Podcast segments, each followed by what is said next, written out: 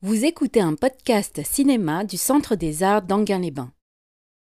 Merci et oui, effectivement, bonne année à tous. Euh, je suis contente qu'on l'inaugure avec Lubitsch, même si réellement je suis triste de quitter euh, la filmographie de Lubitsch et euh, on verra peut-être tout à l'heure, si on a un peu de temps après le film, que en fait elle se prolonge dans la deuxième partie du cycle avec Billy Wilder. Euh, ce n'est pas tout à fait le dernier film de Lubitsch. Alors, c'est son premier film en couleur, il en a fait deux. Euh, mais pourquoi est-ce qu'on peut le regarder comme un film testamentaire? Je pense que vous verrez tout de suite, euh, j'allais dire dès que le film s'ouvre, pourquoi on peut considérer qu'il est testamentaire pour Lubitsch.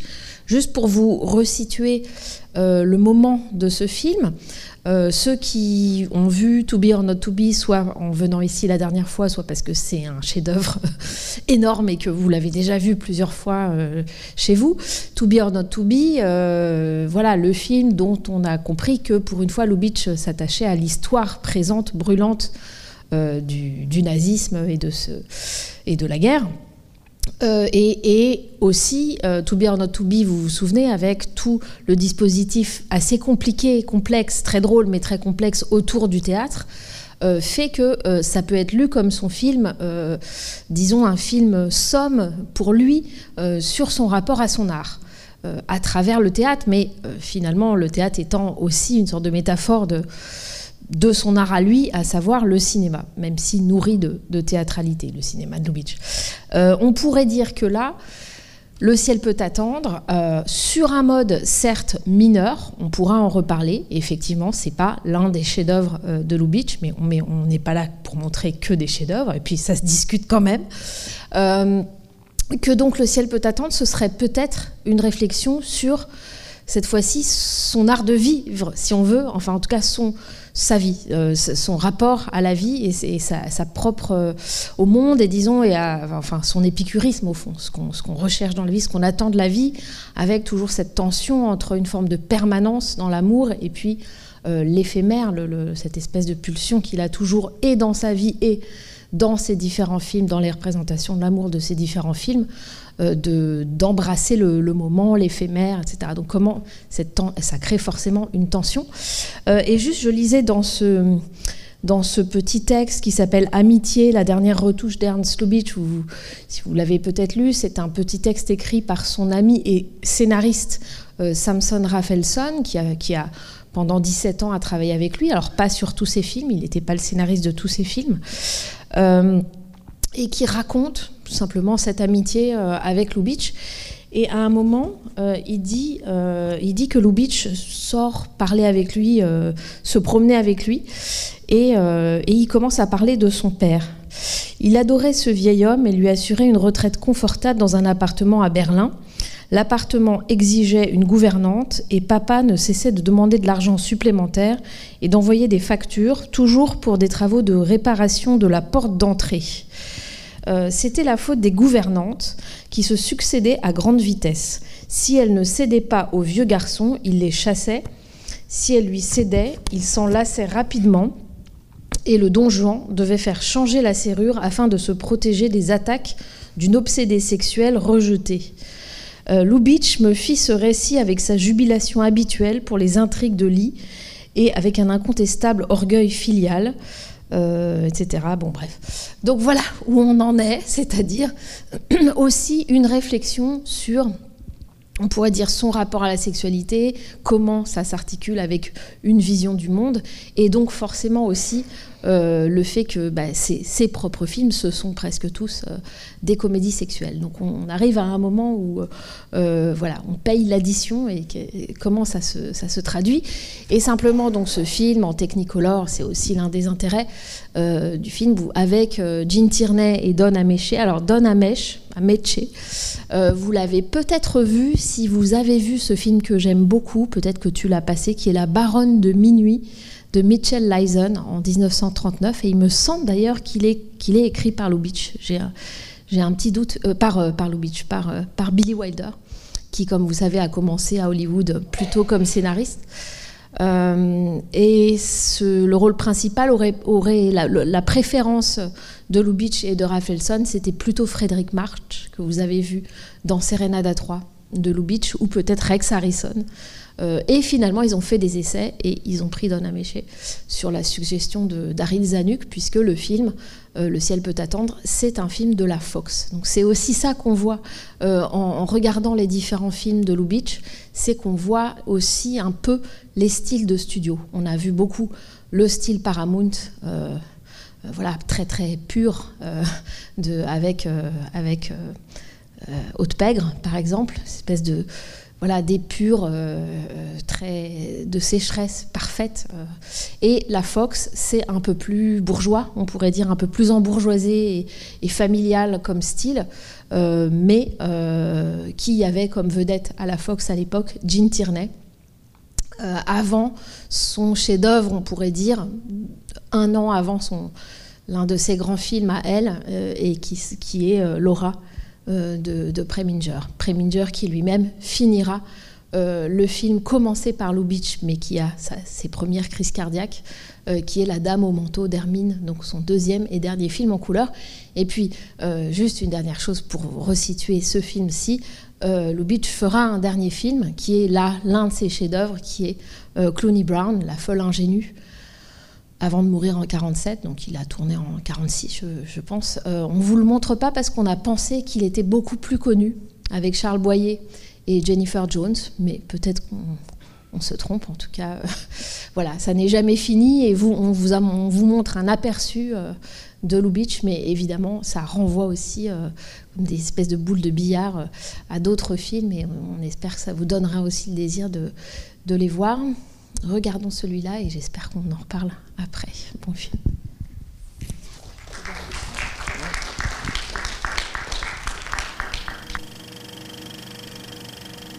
Je vous dis quelques petites choses qui me, qui me semblent intéressantes dans le film, mais je voudrais aussi avoir votre réaction parce que c'est pas un Lubitsch, euh, disons, euh, orthodoxe.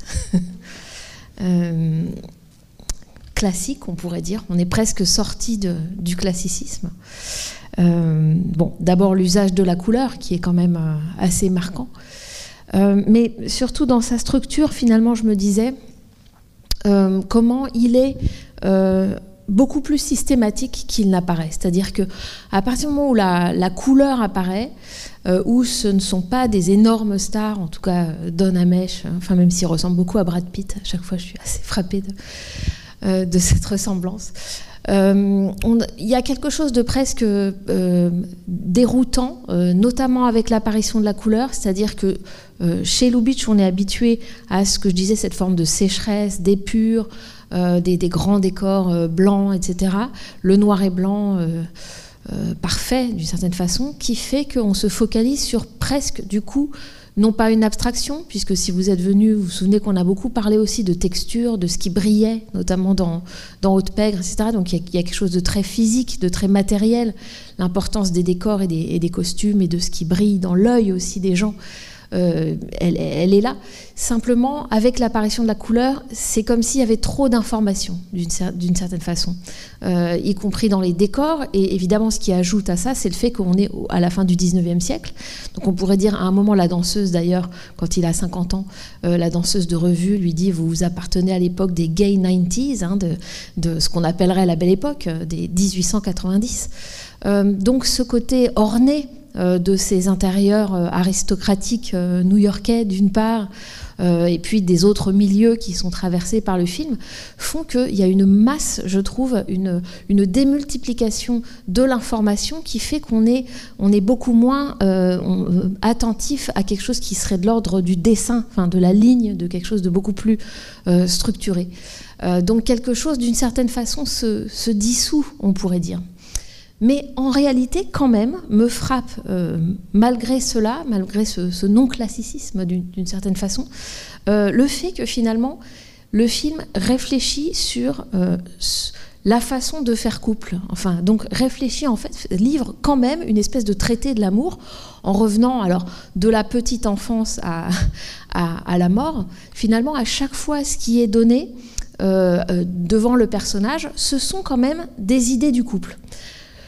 Lui n'a pas tellement d'idées du couple. Euh, et on va revenir à son, espèce de credo qui, fait quand même beaucoup penser euh, finalement à To Be or Not To Be. Euh, quand, quand, on y pense, j'y reviendrai peut-être. Mais en tout cas, je trouve qu'il est placé en face d'idées du couple qui ne sont pas les siennes, mais qui sont assez nettement dessinées dans le film. L'une enfin, que je trouve très amusante parce qu'elle est, elle est presque ourlée en une seule scène, c'est le couple de parents texans, des parvenus. Hein, parce que le film non seulement donne plusieurs idées du couple, mais finalement traverse aussi euh, des classes sociales très, très, très différentes. Et donc il y a ces, les riches, euh, le, roi du steak euh, et, sa femme. Ça vous fait peut-être penser, si vous avez vu les films muets de Lubitsch, à, euh, au roi des huîtres, dans La princesse aux huîtres, ce film de 1919 qu'on avait montré, je crois, oui, on l'avait montré. et donc, ces, parvenus du, Kansas, plutôt, euh, qui sont aussi repris chez Hawks, hein, parce qu'évidemment Lubitsch a, a, inspiré tout le monde à Hollywood. Il a inspiré aussi Sturges, où il y a un roi de la saucisse dans euh, euh, Madame et ses flirts avec Claudette Colbert. Euh, voilà, tous ces, milliardaires euh, rednecks comme ça qui, ont, qui, sont des parvenus. Mais ce qui est beau dans leur, euh, je trouve, c'est qu'ils ils posent une certaine idée du couple, c'est-à-dire le couple qui joue à se disputer, qui joue à n'être pas d'accord en fait, parce que sinon il ne se passe rien dans leur vie. Et, donc cette scène où avec les, funny papers, avec les, les BD du dimanche, euh, je trouve, résume quand même tout l'art de Lubitsch, y compris si vous avez vu le premier film du cycle, Le lieutenant souriant, où il y avait tout ce travail sur les déplacements euh, on monte, on monte le grand escalier, on le redescend, on ouvre une porte, on dit quelque chose à l'autre, on repart, etc. Ou si vous avez vu la huitième femme de Barbe Bleue, euh, j'avais passé l'extrait au début avec l'histoire du pyjama où il faut aller prévenir le manager parce que madame ne veut acheter que le haut ou le bas, etc. Et donc chacun va prévenir son manager, son supérieur, et ça finit euh, chez le directeur. donc tous ces déplacements-là qui sont liés à du langage. Euh, et donc autour de cette, euh, juste cette table, ce ping-pong entre monsieur et madame, euh, se dit quelque chose d'un couple qui ne tire son, ce qui le tient finalement, ça n'est que cette dispute, mais une dispute, on pourrait dire simulée, c'est-à-dire qu'il faut inventer un désaccord qui au fond n'existe pas puisqu'on voit que tous les deux lisent la même BD. Et c'est amusant parce qu'on pourrait imaginer aujourd'hui que ce serait le, le mari et la femme qui se spoilent leur série, euh, l'un qui commencerait une saison et puis l'autre qui euh, le premier épisode de la saison et l'autre qui lui dirait la fin euh, de, la cinquième saison. Donc on imagine voilà cette espèce de domesticité là faussement, faussement qui, joue la dissension parce que sinon elle peut pas tenir. et puis il y a évidemment comme ça d'autres le, mariage grand bourgeois des parents avec ce type qui dit toujours, le père euh, du héros, qui dit toujours let's keep a, stiff upper lip. Il hein, faut vraiment garder, euh, voilà, faut, garder une forme de, rigidité. Donc en fait, il traverse toutes sortes de, oui, de représentations de ce que c'est le couple. Et si vous pensez à Lubitsch, c'est toujours ça. C'est-à-dire qu'il me semble qu'il cherche quelque chose en dehors de ça. Et comme je vous l'avais dit, pour moi, ce dehors, c'est justement un troisième terme. Alors, euh, c'était bien sûr l'adultère aussi dans To Be or Not To Be, hein, vous vous souvenez, avec il y aura toujours un amant dans le public, il y aura toujours des jeunes gens et puis il y en aura toujours des, nouveaux. Euh, et d'une certaine façon, là, ça passe euh, aussi comme ça, c'est-à-dire qu'il arrive à tenir, mais alors on n'est pas forcément d'accord, et ça, ça, peut faire vraiment grincer des dents, parce qu'il y a une forme de misogynie, en tout cas de, de, préjugés sur ce qu'une femme devrait accepter d'un homme, etc., dans le film. Euh, donc euh, ça passe ou ça casse. Euh, mais en tout cas, il me semble qu'il maintient dans ce film-là et contre ses apparences sentimentales. C'est pour ça que je disais que c'était un film de la Fox. Parce que malgré tout, il y a beaucoup de fins de séquences où il y a une espèce de petite musique qui revient où on pense à euh, l'épouse euh, qui, qui, qui, qui, a disparu, etc., qui attend au paradis. Bon, donc on a une espèce de vernis un peu sentimental, peut-être le plus euh, de tous les films de Lubitsch dans ce sens, mais en réalité, quand on y réfléchit, il maintient la possibilité pour cet homme d'avoir aimé de manière permanente Martha, le, le, personnage joué par Jean Turney, tout en ayant quand même d'autres amours et d'autres désirs, euh, et ça jusqu'à la fin, euh, finalement. Donc l'air de rien, il maintient ce cap-là, disons, de l'adultère, pas au sens boulevardier, mais au sens quasi, enfin, de, position philosophique du début à la fin. Donc, sous ces airs assez polissés, je trouve que malgré tout, il maintient ça. et puis, je voudrais aussi vous dire peut-être d'autres choses sur là, je disais, c'était peut-être son testamentaire, puisque évidemment, l'histoire de, de la mort, enfin, c'est évident que se joue quelque chose là. Et donc, vous donnez un petit élément biographique. Je, vous ai lu ce que Lubitsch racontait de, son père. Hein. Euh, mais en réalité, euh, et il va avoir sa première crise cardiaque, Lubitsch, à la sortie ou juste avant la sortie de, du film, je pense juste après la sortie du, film, qui a été un succès d'ailleurs en, septembre 43. Euh, euh, et, en réalité, il, est, on pourrait dire lui-même, Lubitsch, euh, mort de, après avoir fait l'amour. Alors, du coup, pour. Ben oui, non, mais donc en tout, il a eu six crises cardiaques. Et, donc, et alors, du coup, je cherchais le mot, parce qu'il me semblait qu'il y avait un mot. Euh, donc j'ai cherché dans, une espèce de, dictionnaire. Évidemment, là, je ne vais pas le retrouver.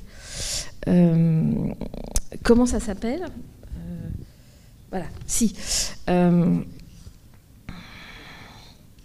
Il y, a un nom, mais peut-être vous savez. Voilà, l'épectase. Alors, l'épectase, donc orgasme fatal.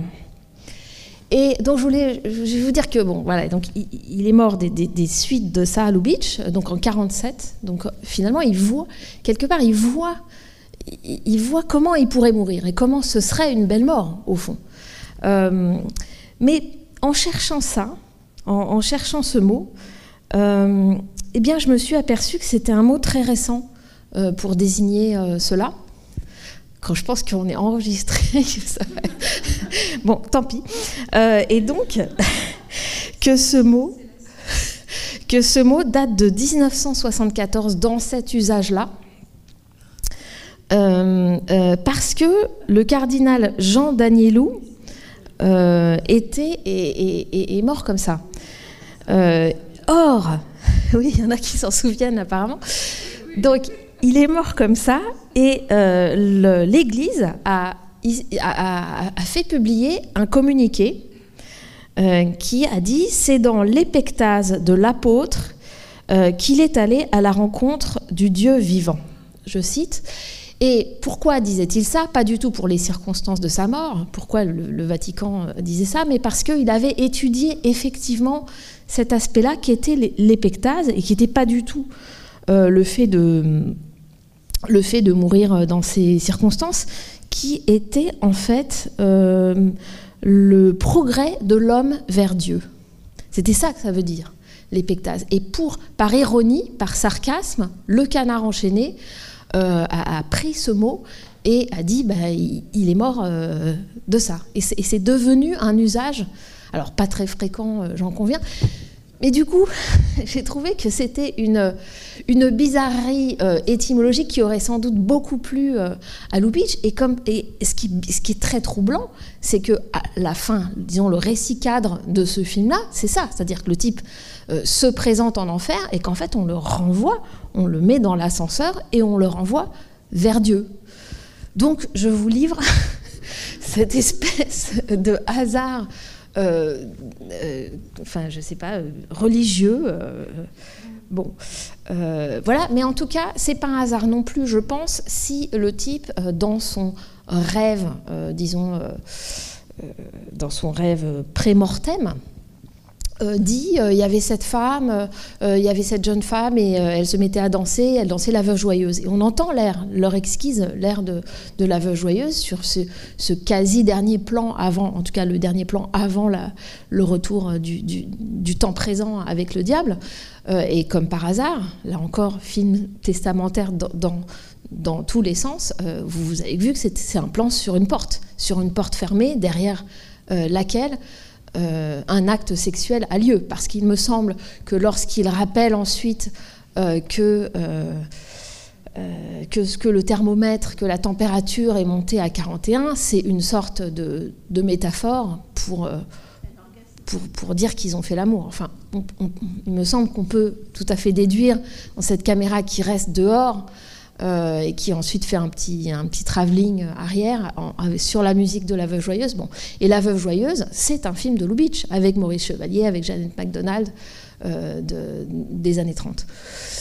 Donc voilà, c'est assez vertigineux euh, et c'est pas du biographisme, c'est quelque chose de beaucoup plus profond qu'une anecdote biographique. C'est vraiment c'est la volonté de mourir comme ça, on pourrait dire, et d'affirmer jusqu'au bout qu'on n'a pas de jugement moral à porter dessus, même s'il fait semblant de faire un peu contrition en disant bah, je vais tout de suite en enfer. Euh, euh, bon, donc euh, c'est voilà, c'est assez troublant de ce point de vue-là, mais du coup, me semble-t-il très, très, cohérent.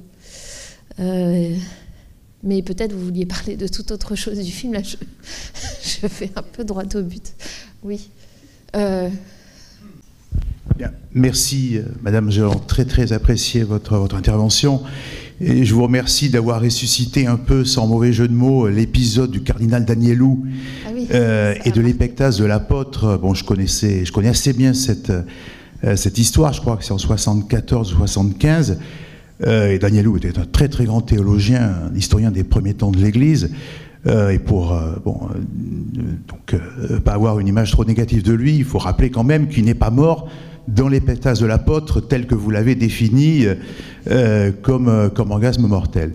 Euh, sinon, vous avez la même chose aussi dans une très belle scène des Rois maudits de Druon, un mariage arrangé avec un vieil aristocrate qui s'appelle, je crois, Olivier dans le roman de Druon et qui meurt de la même façon. Alors lui, effectivement, c'est une mort parfaitement acceptée et qui est très très bien rendue dans le, dans le roman de Druon, qui est d'après-guerre, hein, qui obtient le, le, Goncourt, je crois, en 45 ou 46.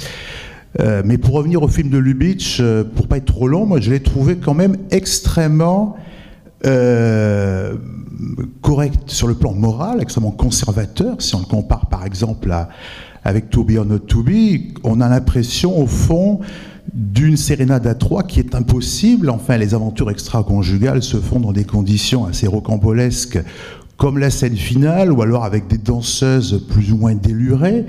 Donc je me demande s'il euh, n'y a pas un côté un peu commercial dans le film, dans l'angle assez finalement assez sage qu'a voulu euh, donner Lubitsch, au point qu'on ne le reconnaît pas trop, finalement, pour rebondir sur ce que vous avez dit au début on a l'impression de Lubitsch assez atypique et, pas dans le bon sens du terme, à mon, humble avis, même si je n'ai pas vraiment la connaissance de l'œuvre qui, qui, est la vôtre. Merci beaucoup, madame. Oui, effectivement, euh, on, parle souvent pour Lubitsch, on en a parlé ici, euh, de son sens de l'ellipse. Hein.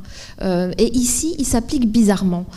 C'est-à-dire que autant la fin avec la porte fermée, donc le hors-champ, hein, qui est l'équivalent spatial, on pourrait dire, de l'ellipse, c'est du Lubitsch qu'on connaît. J'aurais pu vous passer l'extrait de Ninochka dans lequel les trois apparatchiks ont fait monter des vendeuses de cigarettes et il se passe beaucoup de choses derrière la, on l'a peut-être passé d'ailleurs, euh, derrière la porte du palace parisien. Et, euh, finalement, Ninochka dira à ses envoyés quand elle, quand elle arriva bah, Vous avez dû beaucoup fumer. Euh. Donc, autant ça, on connaît, autant dans sa construction, si, ici, le film provoque des ellipses, use de l'ellipse de manière qui n'est effectivement pas comique. et je dirais même plus précisément, les gens meurent dans les ellipses, en fait.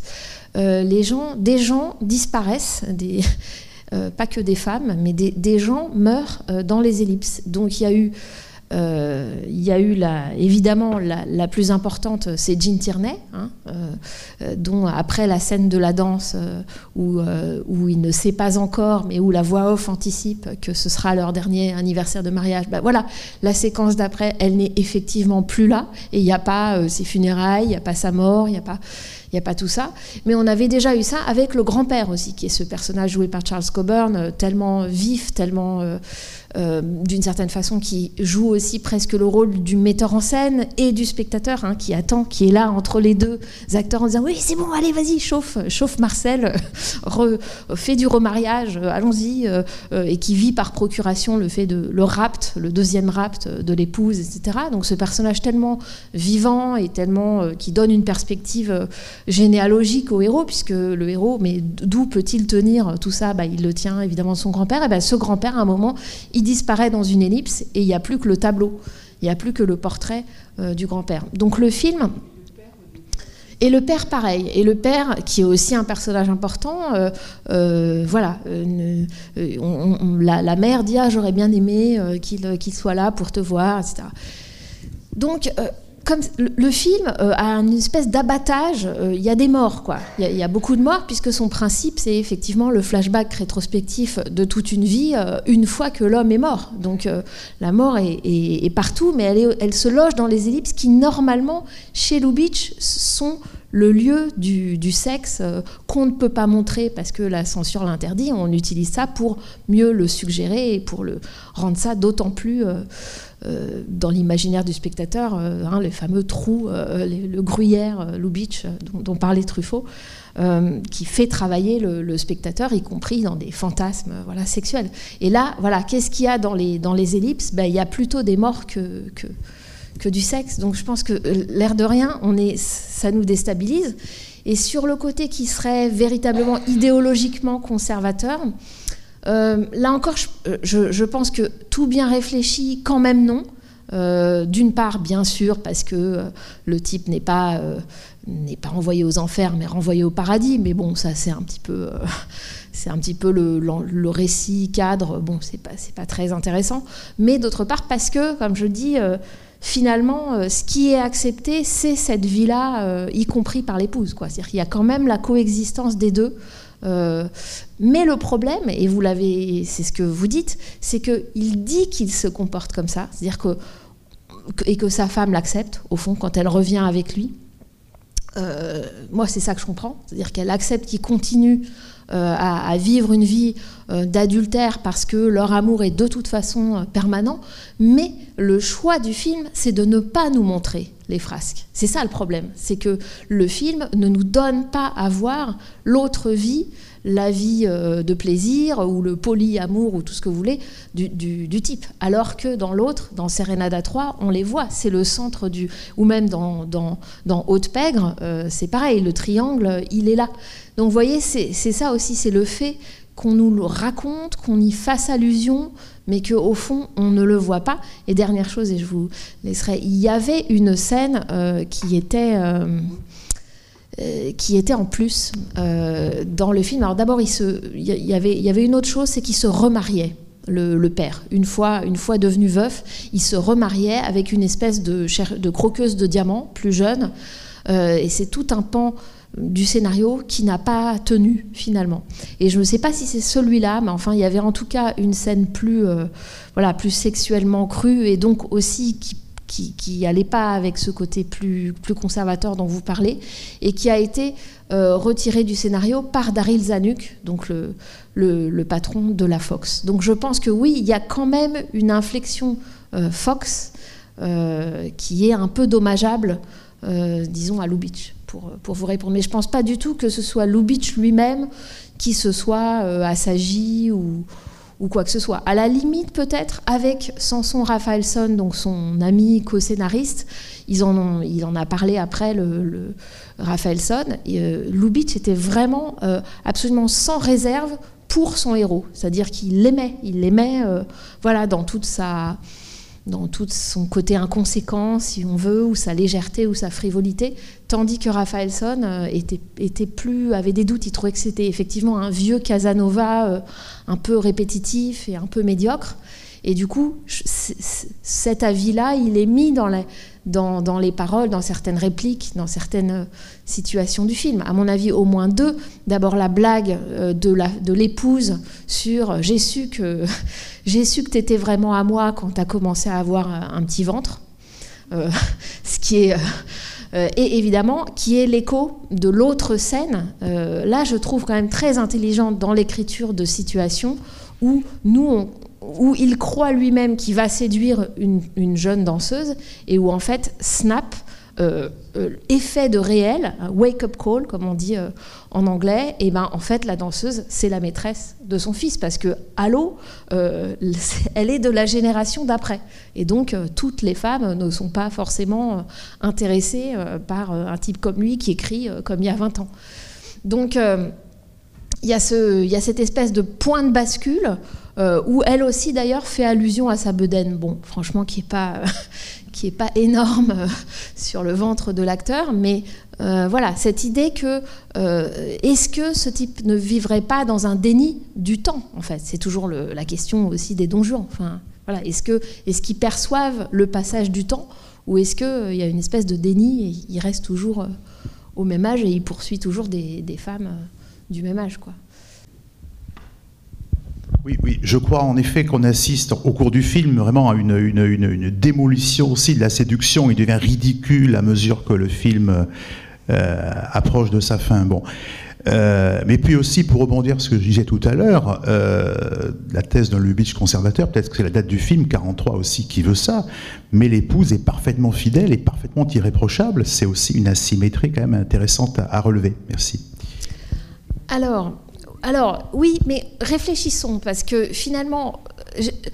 alors, elle a été critiquée avant euh, Jean Tierney euh, pour euh, le fait qu'elle savait pas très bien jouer, et, elle, elle, sera finalement tout à fait acceptée comme grande star hollywoodienne à partir de plutôt l'année suivante, plutôt Laura de Preminger, je l'ai dit, puis elle fait d'autres films avec Preminger, elle fera Dragon Week, le château du dragon de Mankiewicz, que, que Lubitsch d'ailleurs devait tourner mais on est, on est un peu avant, et elle a joué dans La route du tabac de, de John Ford, ce personnage comme ça d'adolescente, enfin, une espèce de, sauvageonne, euh, sale et très euh, sexy, etc. Et donc là, c'est un rôle qui est beaucoup plus euh, équilibré, beaucoup plus posé, beaucoup plus adulte, y compris avec ce, cette perruque finale il y a quand même quelque chose dans le film qui réécrit le moment de la rencontre, qui est où elle, euh, cette scène dans la, dans la bibliothèque, c'est très important dans le film. la librairie, la bibliothèque, le livre qui revient après, euh, comment rendre votre mari heureux, etc. C'est vraiment important le, les livres. Et donc cette espèce, cet espace de la bibliothèque où elle fait oh, comme ça avec des, on dirait un cartoon euh, après l'avoir embrassé, après qu'il se soit embrassé. Mais en réalité, on comprend à la, à la fin, quand elle dit Mais tu sais, en fait, j'ai, je t'ai dit que tu croyais que j'avais peur euh, quand tu t'approchais de moi, euh, mais en fait, tu n'avançais pas assez vite. Euh, au contraire, je me disais Mais il va, se dépêcher, oui.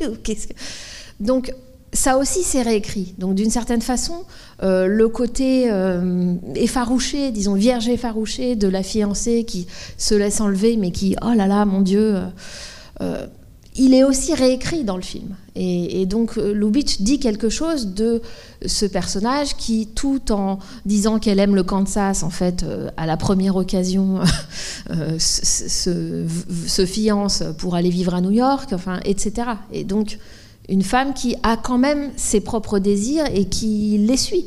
Le fait même qu'elle parte comme ça, du jour au lendemain, en envoyant un télégramme en disant je m'occupe de l'enfant, etc c'est quand même aussi assez affirmé. Donc, euh, euh, le fait qu'elle serait une, épouse, euh, disons, qui laisserait tout passer, enfin aimante au-delà, oui, elle incarne quelque chose de la permanence, mais je pense pas qu'elle incarne un retrait, enfin, ou quelque chose de, ou une un renoncement.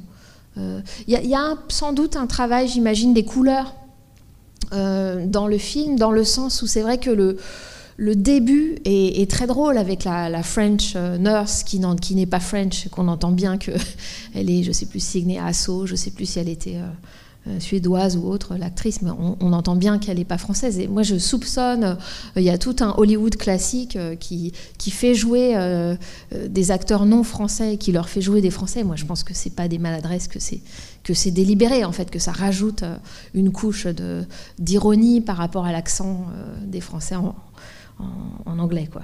Mais bref, donc cette, euh, cette, cette, euh, cette gouvernante avec un, faux cul comme ça, avec, avec cette, cette, robe très très rouge, ensuite, comme par hasard, l'épouse, elle, effectivement, est dans des couleurs froides, en bleu et puis en mauve. Il y, y, a tout ce elle n'est pas marquée comme étant euh, l'élément étranger euh, qui introduit le sexe euh, voilà, de manière très très frappante et très subversive dans la vie du jeune homme. C'est très drôle le début, toute cette espèce de cours de français qui sont en fait des cours d'éducation sexuelle d'une certaine façon par la, par la gouvernante. Mais ensuite, une fois qu'on on arrive au personnage de Jean Tierney, c'est effectivement beaucoup plus euh, nuancé. On n'est on n'est plus dans la farce, disons. On est, on est dans autre chose. Et cette navigation, disons, ce, cette façon de d'en faire quand même un film sentimental, c'est-à-dire qu'effectivement, qu'il ne faut pas il faut pas renoncer au côté permanent d'un amour qui traverserait toute une vie. Je suis d'accord avec vous, c'est euh, le côté euh, pas forcément réussi, en tout cas très risqué de ce film-là. Euh, et qui est beaucoup mieux, sans doute, manié à Hollywood par des réalisateurs comme, euh, je dis comme ça, Georges Cukor, Vincente Minelli, peut-être, voilà, des gens qui, qui arrivent à, vraiment parler sentiment. Je pense que Lubitsch, effectivement, le, sentimentalisme, c'est pas son, c'est pas ce qu'il réussit le mieux. C'est vrai que moi, le personnage de Martha, justement, je trouvais qu'il était au contraire euh, très, limite même moderne. Elle était euh, affirmée et euh, surtout sur la fin où elle dit, elle le devance, elle dit oui mais ça je sais, ça je sais, ça, je l'ai fait. Elle dit voilà, ça voilà, ne prend plus. Voilà, puis bon, elle, savait tout d'avance quand il le, le, nom de, de, la fiancée de son fils, elle le connaissait. Donc en fait, elle, on a l'impression qu'elle tenait mieux son son affaire. Elle paraissait un petit peu perdue, mais en fait, elle savait, elle avait l'air de très bien savoir ce qu'elle voulait faire depuis le début. Euh, euh, après, je voulais aller sur autre chose, c'est que, bon, je pour une fois, j'avais déjà vu le film avant et je suis restée sur le même sentiment. il, est assez bizarre parce qu'on a l'impression qu'on part dans des films différents. Mhm. Tout le début avec le, la nurse française, on a l'impression que ça va être tout le film là-dessus, puis tout d'un coup, elle disparaît et on part carrément d'autre chose dans une comédie un peu sentimentale, euh, donc qui rappelle plein, plein de films de comédie sentimentale quand il y a leur rencontre dans la librairie. Mhm. Et après, on a l'impression qu'on repart encore sur un autre film euh, avec euh, plutôt. Enfin, on a l'impression que c'est des bouts de films que presque limite rien n'est abouti. Et c'est vrai que ça donne un espèce de sentiment de malaise sur le film au final. On ne sait pas si on doit aimer pas aimer si c'est réussi pas réussi. Et c'est toujours un peu euh, ça m'a redonné la même impression là en le revoyant. On a l'impression que c'est pas abouti alors que c'est abouti. C'est un petit peu euh, spécial. Après je voulais juste avant de passer le micro aux autres euh, ce qui m'a marqué surtout pendant tout le film, c'est que le titre du livre au départ, c'est Comment rendre son mari heureux. Et à tout bout de champ, il n'arrête pas de lui dire euh, comment j'ai pu te rendre heureuse, et on a l'impression de savoir comment rendre sa femme heureuse finalement. Donc entre le livre et, le, et au final le but du film, on a l'impression que c'est plutôt comment rendre sa femme heureuse, et que c'est là-dessus qu'il a un petit peu réfléchi. Oui, et je pense que c'est pour ça qu'il est sauvé à la fin, au fond. Euh, de, par le diable. Euh, mais effectivement, sur le côté décousu, on pourrait dire, euh, je pense que c'est dû à la façon dont travaillait Lubitsch et qui est bien décrite par Billy Wilder. parce que Billy Wilder donc a travaillé pour lui et avec lui sur La huitième femme de Barbe Bleue et sur Ninochka, et où en fait il travaillait euh, même quand il n'est pas crédité au scénario, il, est complètement impliqué dans le scénario, euh, Lubitsch, et il travaille par, euh, par gag, on pourrait dire, enfin par, par, par, par segment, de, par situation et réplique autour d'une situation. du coup, je pense que c'est lui, ce qui l'intéresse, c'est pas la structure dramaturgique vraiment des films. Euh, Samson Raphaelson, c'était un dramaturge, par exemple. Il, travaillait au théâtre le reste du temps. Euh, donc je pense que c'est plutôt à lui qu'on doit ces, constructions, euh, voilà, notamment voilà, les, flashbacks successifs, etc. et ça, bien sûr, c'est toute la structure de ce film, c'est un flashback et c'est le début et la fin en enfer et, et remonter en haut, mais bien sûr, ça structure tout le film, mais au fond, je ne pense pas que ce soit ça qui intéresse Lubitsch. C'est effectivement les, les points d'accroche. Si vous voyez ces autres films, il y, a des, y a des scènes, des, ça fonctionne comme ça par scène, un peu comme Renoir d'ailleurs, des petits tout, quoi, des, des petits, des, des, ensembles qui, sont, qui créent un moment et un, un échange très important, un, geste, un, un, insert sur un très gros plan. Enfin bon, voilà, ça dépend des films, mais euh, c'est ça. Donc il y a un côté fragmentaire de ça. Et là, ça se voit plus, ce côté décousu. Je suis d'accord. Au début, avec l'espèce d'éducation sentimentale, mais un peu farcesque, un peu, un peu grotesque, avec l'accent grotesque français. Euh, euh, voilà, c'est haut en couleur euh, dans, la satire, dans le, choc des cultures, etc. Ah, mais on peut, embrasser dix fois, vingt fois. Bon, c'est très drôle, mais c'est la comédie sexuelle, disons. Et puis ensuite, vous avez raison de le dire, c'est plus la comédie romantique telle qu'on l'a elle a, perduré à Hollywood après. Et puis ensuite, ça devient quelque chose, oui, plus le film sentimental et le tout dans un décor 19e, enfin, ou, belle époque. Donc, euh, qui peut faire penser à Gigi, si vous étiez là euh, pour la comédie musicale. Donc, tout ça fait beaucoup. C'est pour ça que je disais qu'il y a quelque chose de distrayant au mauvais sens du terme, qui est d'éparpillé. Même, les euh, personnages, c'est l'impression qu'elle focus sur certains. Donc, au début, c'est la nurse française qui, prend, qui, capte toute l'attention, même dans les couleurs. Après, on passe bah, à elle, Martha, qui arrive et qui a des, on a des gros plans sur elle. Après, c'est le, papa, là, le roi du beefsteak, qui, euh, qui prend vraiment le devant de la scène. Et même ces majordomes. Qui, qui, ont, qui ont, l'impression qu'on est carrément de autre chose parce que bon, il est, il est souriant, un peu. Euh, le majordome, il est même un peu comique. Euh, donc il y a un oui, chaque personnage aussi a euh, son. oui, tout à fait. Mais ça, ça vous dit quelque chose du rapport de Lubitsch aux acteurs secondaires, par exemple, au fait qu'il emploie Eugene Palette, celui qui joue M. Strable dans, dans le film. Enfin, il y a des gens qui reviennent, Charles Coburn, etc.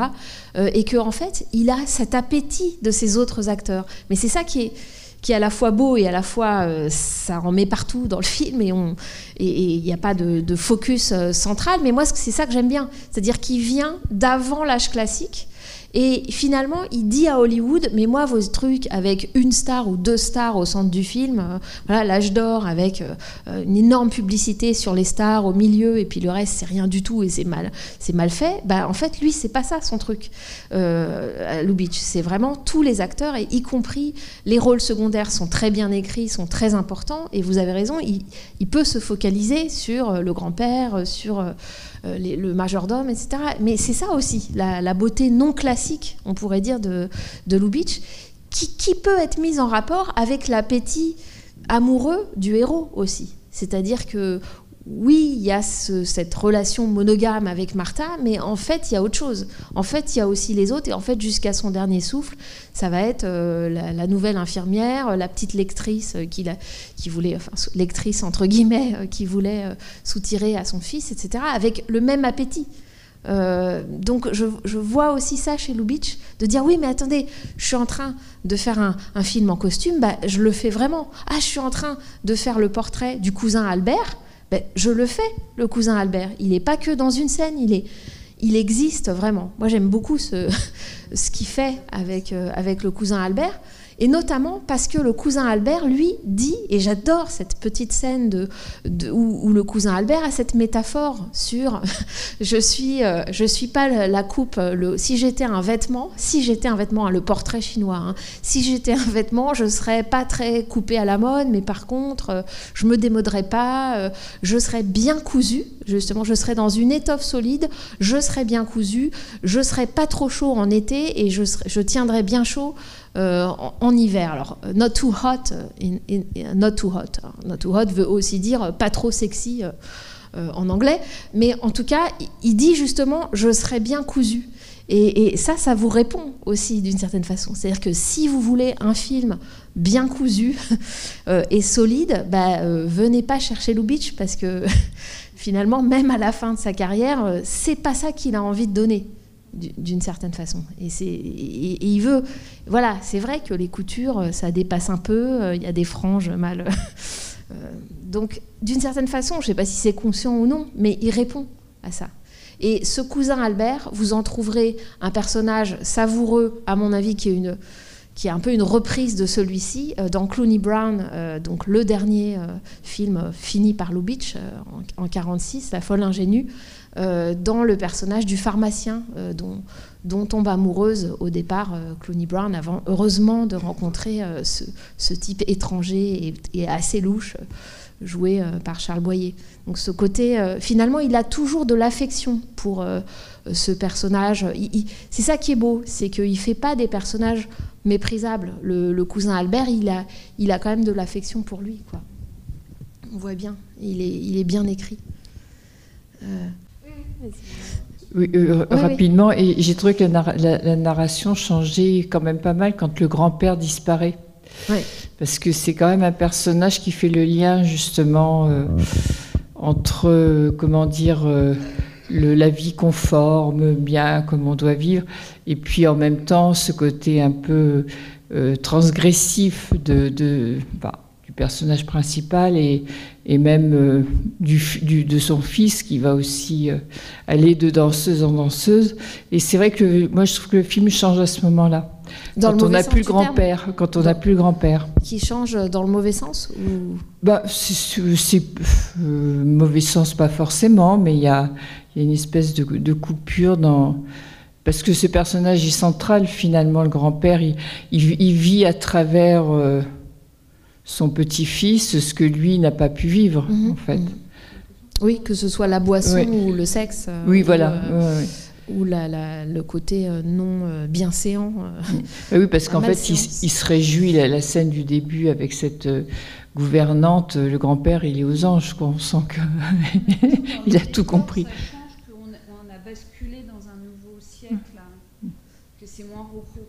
l'impression que toute la décoration a changé quand il est plus là. Bah, D'ailleurs, le, le, ouais, le décor de l'enfer, euh, enfin, je sais pas mm. si, quand on le voit au début, c'est extrêmement euh, années 30. Enfin, c'est d'une euh, d'une rigueur et d'une. C'est art déco. voilà. Et donc, il y a un fort contraste, mm. je pense, complètement délibéré avec les fioritures, mm. notamment la chambre. Quand on voit la chambre de Martha, quand, quand il arrive et qu'il y a les cintres roses partout, là, et les, le baldaquin et les rideaux et les et les, soieries, les mm. brocards, etc. Ils s'amusent de ça, ouais, Et, les robes des femmes aussi, parce qu'en en, fait, on a l'habitude de voir les Lubitsch en noir et blanc, il n'y en a pas eu tant que ça en couleur. Et en noir et blanc, on voit pas quel point c'est euh, exubérant, quoi. Les, tenues, c'est incroyable. Alors, il utilise plus des choses qui brillent euh, quand il est en noir et blanc, des, des, des, moires, des paillettes, des...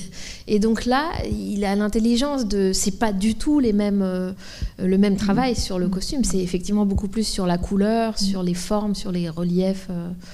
Donc ça, je trouve ça intelligent de ne pas du tout travailler pareil parce qu'il sait qu'il est ni à la même époque euh, représenté, euh, ni euh, que le spectateur va voir les étoffes, y compris avec la couleur, de manière différente. Vous savez qu'il y avait un code, enfin qu'il fallait mettre une certaine couleur pour qu'elle rende une autre couleur en technicolor, puisque sinon le vert aurait paru noir. Enfin bon, il y a tout un il y a tout un travail qui est fait sur le rendu. Mais ce que je veux dire, c'est que là, contrairement à plein d'autres films en technicolor, on voit de quelle étoffe il s'agit. Quand c'est plus euh, du tergal ou quand c'est plus euh, du velours, enfin, on voit très bien la différence entre les étoffes.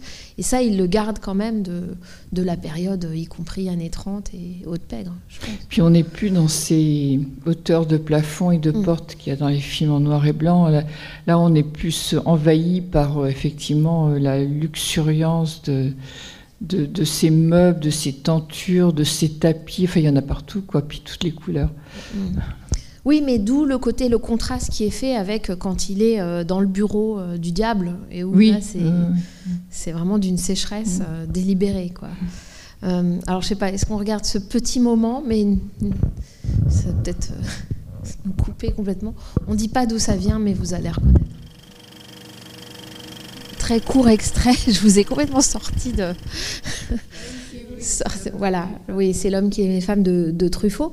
Euh, parce qu'il m'a semblé comme ça qu'il s'inspire, mais vraiment directement en fait, du ciel peut attendre. Je disais qu'il a écrit un, bref texte sur euh, sur Lubitsch, Truffaut quand il était critique. Hein, Lubitsch était un prince. Bon, donc, à ma connaissance, il parle pas de ce moment-là, mais pour moi, c'est évident que c'est une citation. Euh, sauf qu'il littéralise, on pourrait dire. C'est-à-dire que ce qui était derrière la porte et qui nous est un tout petit peu raconté dans Le ciel peut attendre, quand on reprend et qu'il parle au diable et qu'il dit voilà comment euh, ma température est montée, à quelle belle mort, etc., euh, finalement nous est montré, nous est, représenté dans le film de Truffaut voilà, on apprécie ou au contraire on trouve que c'est une forme de de côté appuyé, enfin de, d'illustration finalement, et que peut-être que justement l'intérêt chez Lubitsch, c'est qu'on est, on est derrière la porte. Mais en tout cas, euh, Truffaut connaissait très bien euh, et, adorait euh, Lubitsch. Ça ne veut pas dire qu'on est obligé de faire la même chose en tant que cinéaste, mais ce qui est intéressant là, c'est que c'est plutôt dans le montage, c'est plutôt dans le, dans le découpage, puisqu'on passe des, de cette espèce de focalisation folle, d'obsession sur les jambes des femmes, le fameux euh, c'est la fameuse réplique euh, du film sur les jambes des femmes, euh, qui, des, comme des compas, etc., qui font tourner le monde. Et, en même temps, dans le raccord, hop, on a les jambes de Brigitte Fosset, qui en fait est son éditrice, puisqu'il parle de son livre, le coureur, de le cavaleur du film. Et, qui va, qui apprend sa mort. Et bon, juste après, après, ce sera le défilé de jambes de femmes devant son tombeau, en fait, au moment où on l'enterre. Donc, euh, d'une certaine façon, il, radicalise encore plus et il montre, encore plus l'obsession, euh, Truffaut. Mais bon, voilà, j'ai trouvé intéressant de, sauter comme ça dans le. Et juste deux, dernières petites choses que j'avais notées dans le film et qui me semblent, c'est pour ça qu'on dit qu'il est testamentaire. Quand on dit, quand on dit qu'un film est testamentaire, on pense que c'est forcément avec une forme de euh, componction, enfin de euh, voilà la postérité, euh, quelque chose de très, de très sérieux. Il faudrait, on serait, on serait à la fin de sa vie. Bon, de fait, Lubitsch, il sentait qu'il avait des problèmes cardiaques, etc. Il est mort, il est mort quatre ans après, mais c'est pas, pas pour ça, c'est pas ça c'est que je, pense que dans le film, euh, il y a comme ça des phrases qui, quand on y pense, euh, sont très drôles, comme des espèces de mantras euh, et alors qu'elles sont hors contexte. Euh, et par exemple, quand ils disent, quand la famille dit, quand ils sont autour du garçon qui en fait s'est pris sa première cuite de sa vie, et la mère dit, notre enfant délire dans une langue étrangère. Et cette idée-là, notre enfant délire dans une langue étrangère, m'est restée, cette phrase, euh, parce que en fait, dans presque tous les Lubitsch, il y a quelque chose sur des gens qui ont un accent, sur des gens qui sont des étrangers, qui ont euh, dans, dans Haute-Pègre, il y a ce russe, ce trotskiste euh, qui débarque et qui parle et qui parle russe. Enfin, il y a, voilà cette cette espèce. Il y a toujours de l'autre, il y a toujours une langue étrangère d'une certaine façon. Et évidemment, notre enfant délire dans une langue étrangère. On pourrait dire, c'est ce que diraient peut-être les parents de Lubitsch. enfin, il est quand même parti très très loin à Hollywood. Il a gardé son accent à couper au couteau, comme le gardera d'ailleurs le viennois euh, Billy Wilder euh, euh, plus tard. Et, en même temps, il, a forgé Hollywood. Il est, complètement devenu le cinéma américain, tout un pan du cinéma américain. Donc j'aime beaucoup cette idée, notre enfant délire dans une langue étrangère et que ça définirait euh, d'une certaine façon Lubitsch. Et puis il y en a un autre, mais il y en aurait peut-être d'autres, euh, qui est euh, ton âme est plus grande que tes pantalons. Hein. Your soul is, bigger than your pants, hein, avec l'histoire des culottes courtes et des pantalons longs.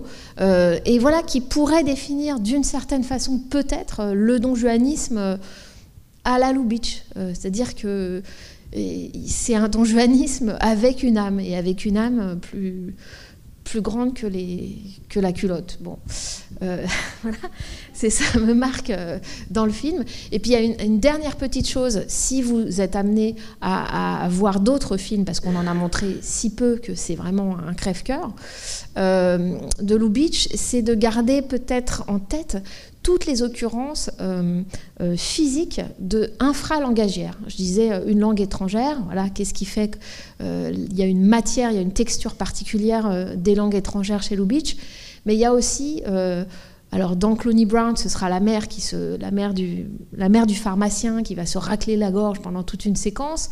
Et ici, il y a le hockey. Ce simple, cette simple petite chose que les deux, la nurse et le garçon, ont le même hockey, et où elle dit d'ailleurs bah, ça doit être une maladie contagieuse, et où en fait on comprend tout de suite qu'ils se sont saoulés euh, tous les deux. Et il y, a une autre occurrence, c'est le, les éternuements. Euh, les éternuements répétés euh, de, de, Jean Tierney, de Martha, qui font que d'emblée, en fait, avant même euh, qu'elle ait eu son, son, histoire avec le cousin de celui qu'elle doit épouser, eh ben, c'est son corps qui, avant même qu'elle en ait conscience, se signale comme voulant absolument s'extraire de cette bonne société, et donc littéralement, qui va la forcer, parce qu'elle éternue, à aller à l'écart et, donc à, chercher autre chose. Et je trouve ça très très très très beau. C'est pas seulement un truc, c'est qu'en fait le corps a raison, quoi. C'est-à-dire le corps a ses raisons, la pulsion a ses raisons, et Lubitsch ne renonce jamais à dire que malgré tout, on a beau ensuite euh, légaliser la chose, on a beau enrober ça de, discours, de, de, séduction, etc. Il y avait une chose originelle, et c'était ce que, ce que disait le corps, euh, soit pour le hockey, soit pour euh, l'éternuement. Et d'ailleurs, c'est l'objet d'un film qu'on voit pas souvent, que j'ai que dans une mauvaise copie DVD, mais qui avant passait quand j'étais petite. Je me souviens que je l'ai vu dans un cinéma et qui est euh, That Uncertain Feeling, qui est comment ça s'appelle avec Merle O'Brien. J'ai oublié. Je sais plus comment ça s'appelle en, en, français, un soupçon. Non, je sais plus. Euh, et c'est aussi une femme qui a des, je sais plus ce qu'elle a, elle a une espèce de tic nerveux ou je sais plus si c'est des éternuements et où elle va voir son médecin avec euh, cette idée aussi un peu de la psychanalyse, de vulgate psychanalytique euh, à Hollywood à ce moment-là. Mais voilà, il y a toujours quelque chose du corps en fait qui, qui, qui est, qui est que l'expression du désir, même quand il est inavouable à soi. Et donc je trouve ça assez beau dans ce film-là. Bon, je vous laisse vous Illusion ah, perdue. merci. C'était vous ou c'était Google. Merci, merci. Aux grandes corporations, mais à vous en particulier. Euh, oui, oui, qui est, pas mal, mais qui est, moins, beau, que La folle ingénue, donc euh, le dernier film de, de Lubitsch. Euh, et pour Wilder, bah, comment on pourrait faire la transition J'avais. je vous lis juste ce que ce que Wilder et Brackett, qui est l'autre, euh, l'autre scénariste, le co-scénariste de Wilder pour Lubitsch, euh, et qui explique comment il travaillait, hein, puisqu'il travaillait vraiment dans la même pièce euh, avec lui. Et il dit au plus fort de cette tension, puisque la tension c'était que Lubitsch disait il faut que cette scène soit hilarante. Et donc pour ces deux scénaristes c'était horrible, parce que quand on vous dit euh, faites que cette scène soit hilarante, c'est complètement bloquant, évidemment. Euh, au plus fort de cette tension, quand la seule intensité de cette activité mentale commune dans une pièce était devenue insupportable, nous nous souvenons qu'il se réfugiait de longs moments dans les toilettes, euh, d'où il ressortait souvent avec une solution, si bien que nous l'accusions d'avoir un nègre, entre guillemets, caché dans la plomberie. Euh, une fois que le principe général de la scène était trouvé, euh, les dialogues étaient travaillés de la même façon. Donc c'est presque une torture d'une certaine façon, mais, mais Lubitsch insistait pour que ce soit à chaque fois plus drôle. Euh, et voilà, lorsque par hasard nous lui apportions une idée qui le stimulait vraiment, il la lançait en l'air, l'éclairait dans un sens puis dans un autre, la faisait tourner, la comprimait, l'essayait à un décor puis à un autre, pour la porter à la puissance n. Donc vous voyez que, euh, voilà, et cette... Euh, je vous ai dit que, que Wilder euh, fera, fera broder cette phrase What would Lubitsch do hein, que, que qu'aurait fait Lubitsch, enfin que ferait Lubitsch au moment de, son écriture et qu'il la, garde encadrée comme ça dans son bureau. Donc ben voilà, la prochaine séance, on verra ce que ça donne. Le 15 février, donc, avec euh, Boulevard du Crépuscule. Avec Boulevard du Crépuscule, un classique euh, à ne pas rater. Euh, voilà, je sais pas si on est... À propos de la fidélité, ça commence par la fidélité de la femme, quand même, ce film. Puisqu'elle est fiancée, engagée. Mais absolument Merci de le rappeler. Euh, tout à fait, tout à fait. C'est pas le rapt des Sabines quoi. C'est effectivement, bien sûr, c'est elle qui était fiancée et qui assume complètement de euh, de to elope, ce fameux verbe qui n'existe pas en français, hein, de s'enfuir pour des raisons amoureuses. Euh, elle avait peut-être déjà un amant en plus de son fiancé. Ah oui, oui, par la suite, on, lui souhaite d'avoir eu beaucoup d'amants, effectivement. Euh, et de ne pas avoir lu beaucoup le, livre. Juste pour vous souvenir, parce qu'il faut absolument que ceux, qui n'ont pas vu La huitième femme de Barbe Bleue, donc euh, écrit euh, par Billy Wilder, le voient, dans La huitième femme de Barbe Bleue avec Claudette Colbert et, et, Gary Cooper, elle achète un livre, Claudette Colbert, mais qui s'appelle Vivre en célibataire.